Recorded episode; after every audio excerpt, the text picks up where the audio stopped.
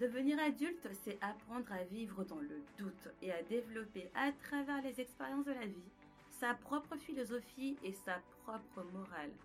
Je m'appelle Sabine, je ne suis ni psychologue, ni psychiatre ou encore coach, mais une jeune femme avec ses doutes, joies, peurs et déceptions.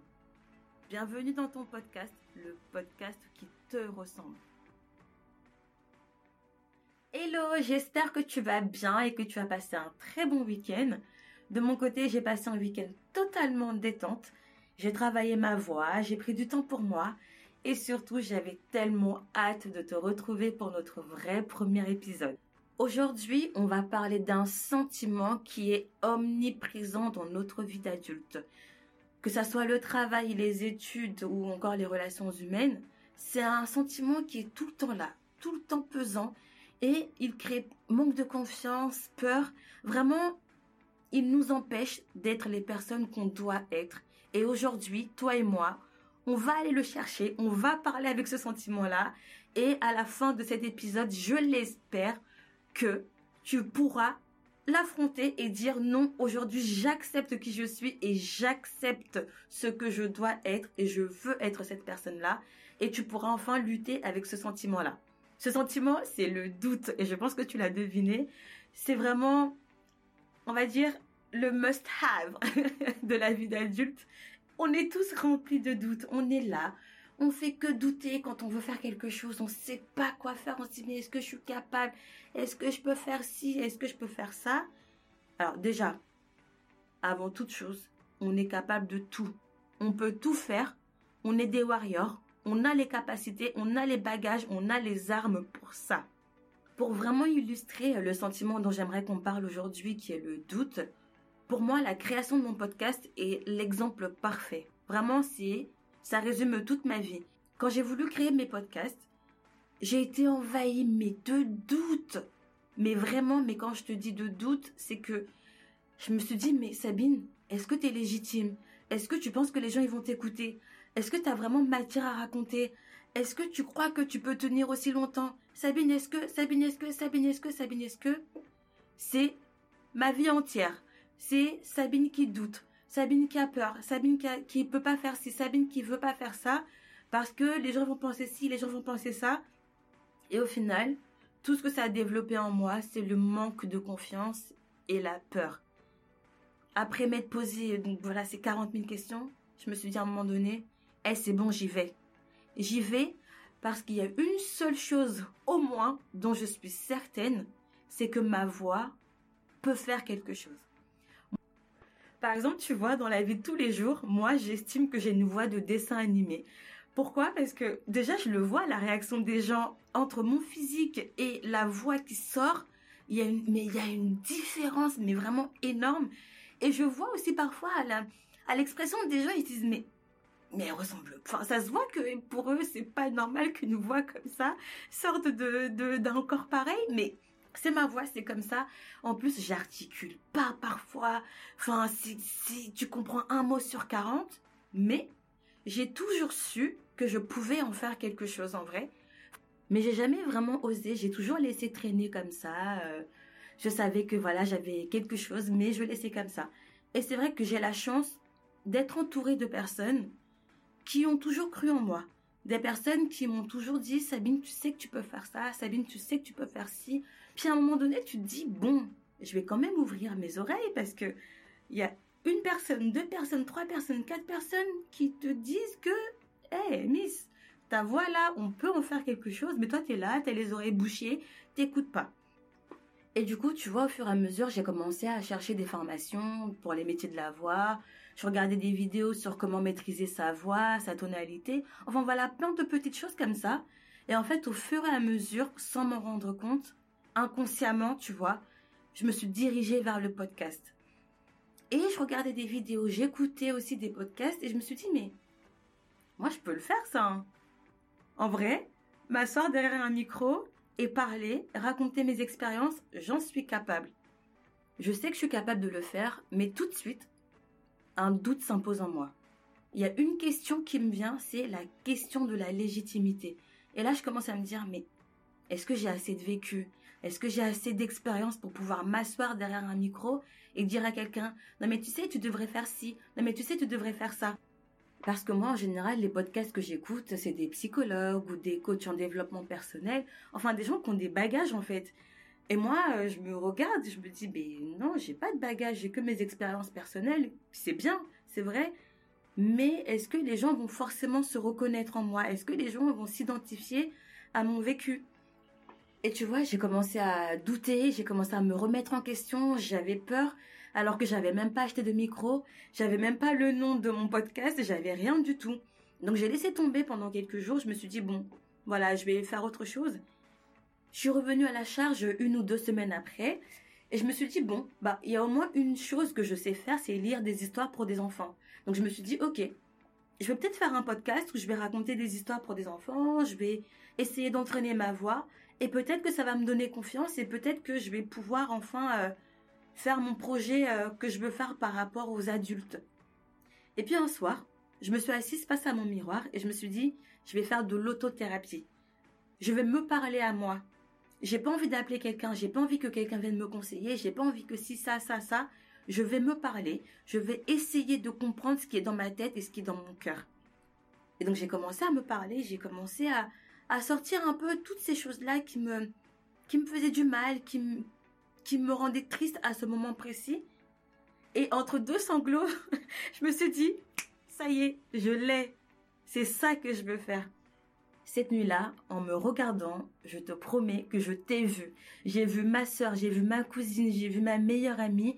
Je me suis dit, je suis sûre et certaine qu'il y a quelqu'un à ce moment précis qui est dans le même mood que moi et qui aimerait écouter quelqu'un d'autre retranscrire ce qui se passe là, là, actuellement, chez elle ou chez lui, ce qui se passe actuellement dans sa tête.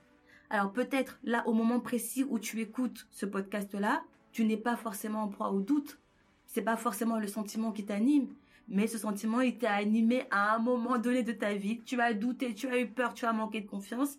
Forcément, je pense, je suis pas certaine à 100%, mais je pense qu'il fait écho à un moment précis de ta vie. Je me suis dit, je peux le faire, j'en suis vraiment capable.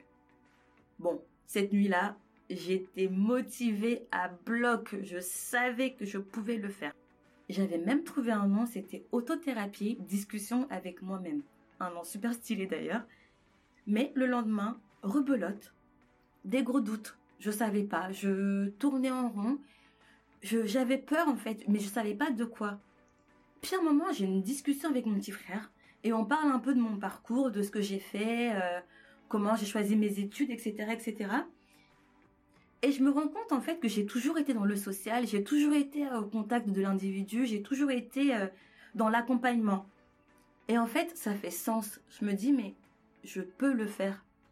Et c'était à ce moment précis que j'ai su que je voulais faire ce podcast. Faut savoir qu'en parallèle de mes études, j'ai fait plein de petits boulots. J'ai travaillé en tant que monitrice éducatrice dans un foyer de jeunes filles travailleuses qui était placé par l'ASE, l'aide sociale à l'enfance, pour ceux qui connaissent pas. J'ai travaillé en tant qu'animatrice dans un centre socioculturel. Enfin voilà, j'ai fait des petits boulots toujours en contact avec l'individu en fait.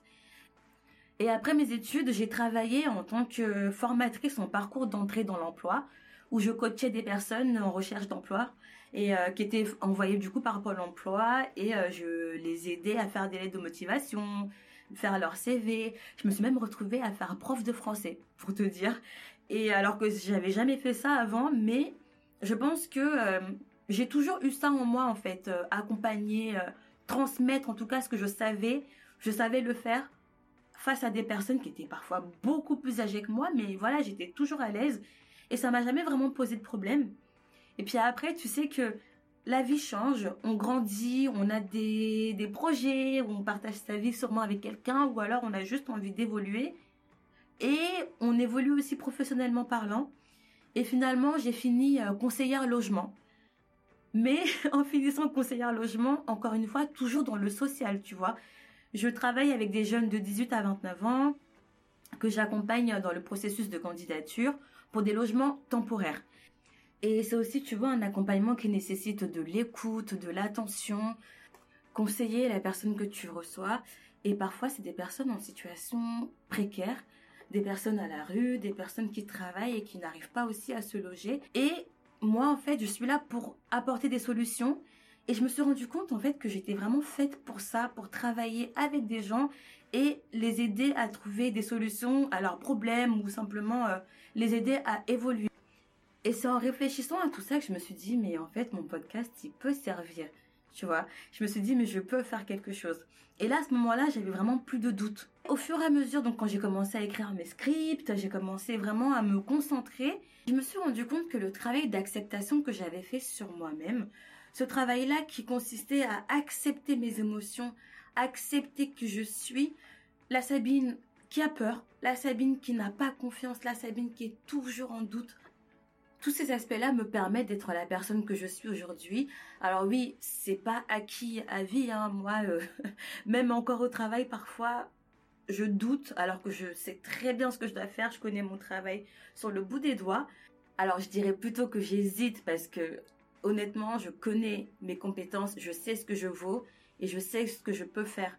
Et c'est vrai que parfois, on hésite voilà, à prendre des décisions un peu euh, hâtives parce qu'on se dit, euh, c'est la vie des gens qui en dépendent en fait. Donc forcément, on réfléchit 40 000 fois. Je pense que grâce à mes expériences personnelles et professionnelles, je jouis quand même d'une petite légitimité, en tout cas, qui me permet de m'asseoir derrière ce micro et discuter avec toi, échanger avec toi sur des sujets qui peuvent te toucher toi et qui peuvent me toucher également. Et je pense que c'est très important, tu vois, qu'on puisse se sentir, euh, qu'on puisse s'identifier.